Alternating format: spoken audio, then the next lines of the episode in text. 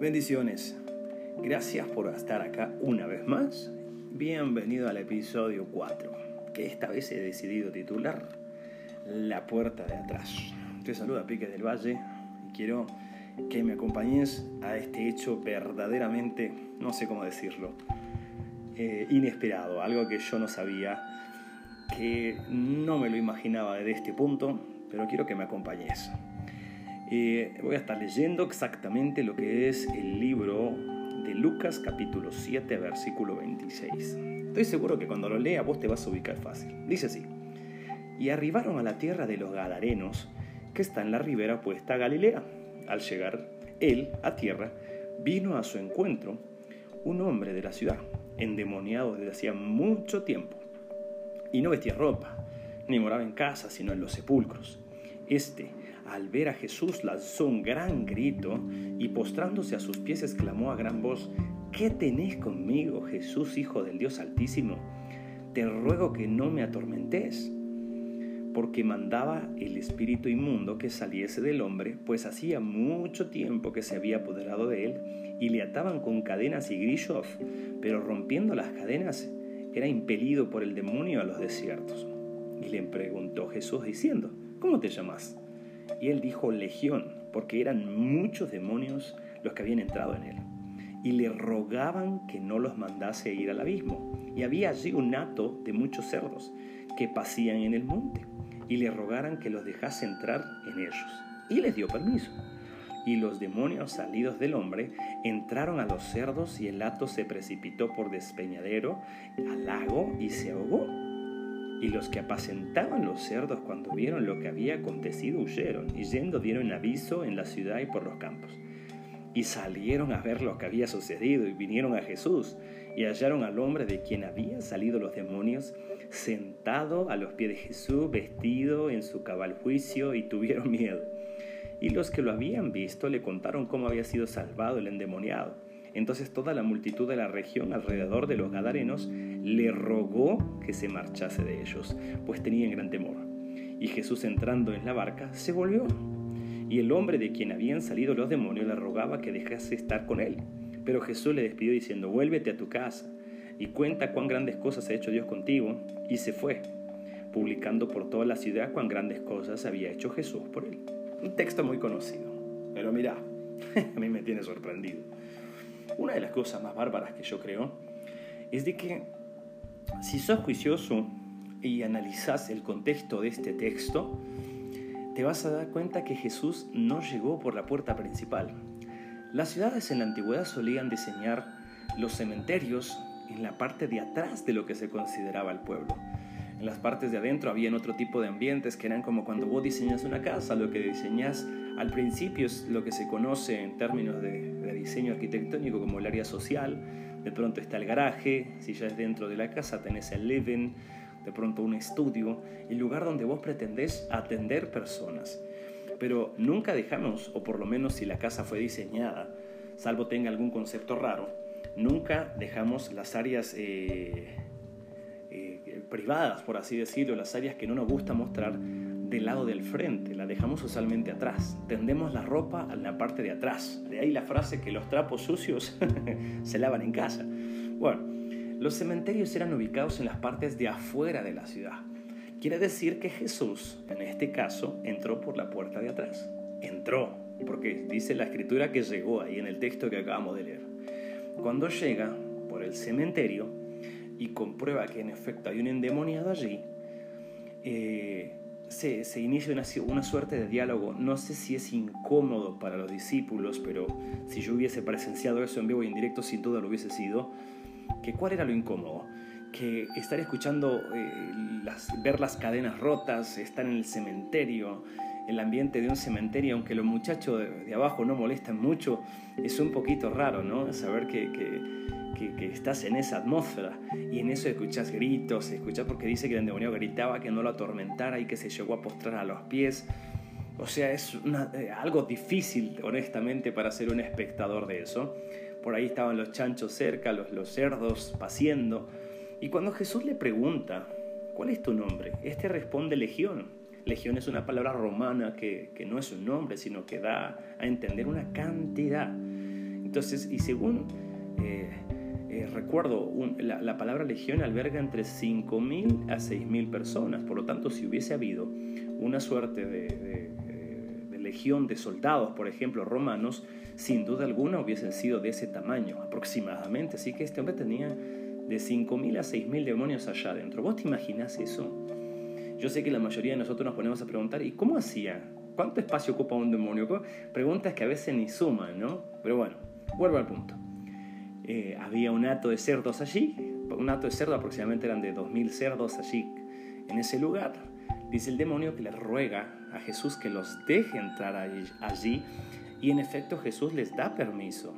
Y estos eh, demonios salen del hombre, se van sobre los cerdos y los cerdos se destiran al despeñadero y mueren. La gente se asustó, los que estaban allí. Y recordate algo, siempre pasa que cuando sucede una emergencia, cuando hay algún hecho así de este tipo que llama la atención, la versión real se cuenta muy pocas veces, ¿viste? La mayoría le va agregando su sazón y le va agregando, le va quitando, le va poniendo. Y estoy seguro que cuando llega alguien ya no se entera honestamente de todo lo que pasó pero se fueron corriendo a gritar, mirá, yo no sé qué hubiesen contado. Este hombre, el endemoniado, se tiró a los pies del forastero que vino, eh, alegaba, gritaban algo. Este hizo una señal, señaló los cerdos. Cuando señaló los cerdos, todos los cerdos se lanzaron al despeñadero y algo pasó. Y entonces la gente le pide a Jesús que, los, que se vaya de ese lugar, que se devuelva. Yo me hacía la pregunta, ¿por qué no le dijeron, ya que estás aquí liberando demonios, quédate, tenemos muchos enfermos, tenemos más endemoniados que nos podés ayudar. Y le piden que se vaya. Yo creo que hay muchos que están muy cómodos con sus demonios, que están muy cómodos con el mal que están viviendo, que están, saben que están mal, pero no quieren estar bien. Saben que las cosas no, no, no avanzan, no va por donde quieren, pero no quieren mejorar, no quieren salir avante, no quieren dar ese paso por mejorar. Siempre me ha sorprendido que cuando estuvo Moisés delante del faraón y había una plaga de ranas, la plaga de ranas, quiero que vos lo imagines conmigo, una plaga no son dos, tres ranitas decorativas allí. Plaga de ranas significa que en el, no sé, en la cama ranas, en el suelo ranas, en el retrete ranas, en el lavabo ranas, en la ducha ranas, en el garaje ranas, en la calle ranas. O sea, era ranalandia eso. Y que cuando se para Moisés y le dice, sírvete, indicarme, cuando queréis que las ranas se vayan, Faraón responde lo que responden estos muchachos en Gadara. Dice, mañana. Dice, o sea, quítame la rana mañana, dejemos, es lindo estar con tanta rana en casa. a veces nosotros sabemos que estamos mal. Y cuando Dios dice, yo quiero entrar a tu corazón, cuando Jesús dice, yo quiero estar en tu corazón, quiero mostrarte el bien que yo tengo para vos, quiero, quiero llevarte algo mejor, nosotros decimos, está lindo eso, ¿eh? pero mañana, hoy no, más tarde. Eh, como cuando hay una chica probándose zapatillas, ¿no? Que siempre pregunta de todo y dice, bueno, paso mañana. el vendedor la quiere matar. Nos hemos dado cuenta de que estaban ellos a gusto con el mal que tenían. Y yo me hago esta pregunta. ¿Qué si Jesús está entrando, pero no por la puerta principal, no por donde vos te lo esperabas? no en esa zona de tu corazón que vos dijiste, sí Señor, aquí te bendigo, eres bienvenido. ¿Qué si, si, Jesús se metió por la puerta de atrás? ¿Qué si Jesús está entrando en esas zonas que no nos gustan? En esa zona de esa adicción que tenés, que tenemos, que alguien tuvo en algún momento, en esa zona complicada que no te gustaría que nadie viera. ¿Y sabes por qué entra Jesús allí? Porque la quiere solucionar. Quiere mostrarte cómo las cosas no son como por ese lado. He allí una frase que me fascina, que todo lo que es creado por el hombre genera adicción y todo lo que es creado por Dios te hace libre, te da libertad. Vos decís, eh, tengo dudas. Un smartphone, por ejemplo, hay mucha gente adicta a eso. Redes sociales, hay mucha gente adicta a eso. Eh, series en la red social de, películas de serie más famosa genera adicción. Pero ir a pasear por el bosque, por ejemplo, ir a dar una vuelta al campo, eso no genera adicción, pero sí te hace libre. Nosotros a veces estamos tan a gusto estando esclavos y lo sabemos que es lo peor. Y creemos que si solo entramos, solo saldremos y no funciona así. Y ese es un engaño tremendo que el enemigo usa para tenernos allí tirados. Pero yo quiero que conmigo penses esto. ¿Y qué si Jesús está entrando en ese lugar que no querés que entre? Mi pregunta sería, ¿lo vas a dejar entrar o lo vas a sacar? Y vas a decir, bueno Jesús, acá no, no, no te queremos, ¿eh? te queremos en la iglesia, te queremos en el púlpito, te queremos cuando están las cámaras grabando, pero en el secreto, no, no, no gracias maestro, eh, acá no, no, no se meta donde no lo llaman. Y es complicado, porque muchos de nosotros le pedimos a Dios que entrara, le pedimos a Jesús que entrara y fuera nuestro Dios, nuestro Señor, y que fuera tomando terreno de nuestro corazón. Me, recuerdo que cuando trajimos a, a mi hija a casa, era un pedacito, ¿no? Es un recién nacida, tendría, no sé, 3, 4 días de recién nacida en casa, chiquitita, tenía una cuna, un cambiador, tenía un placar, un lugar donde guardábamos su ropita. Y cada vez que fue creciendo más, fue cobrando espacio. Solíamos tener nosotros un leve en una sala, teníamos una habitación de visitas en casa. Nuestra casa no es grande, pero teníamos eso. Y cada vez que fue creciendo, nuestra casa fue perdiendo espacio. Hoy si entras al living de casa, hay muñecas, hay osos de peluche, hay crayones, hay una casa de cartón que ella pinta y decora y cuando no quiere estar con nosotros se mete allá adentro.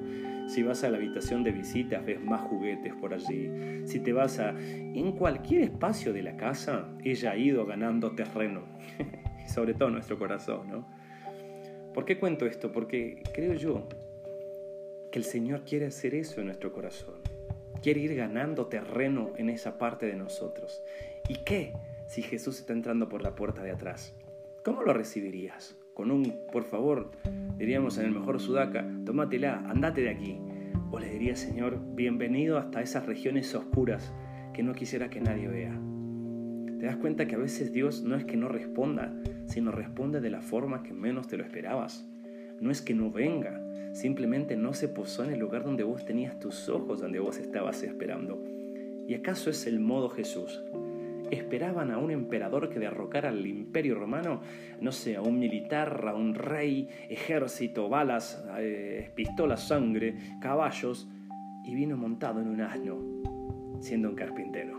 Ese es el modo Dios, y me encanta, que es inusual, que no responde a mi manera que no da la expectativa que yo tengo, porque ni siquiera pasa por allí su solución.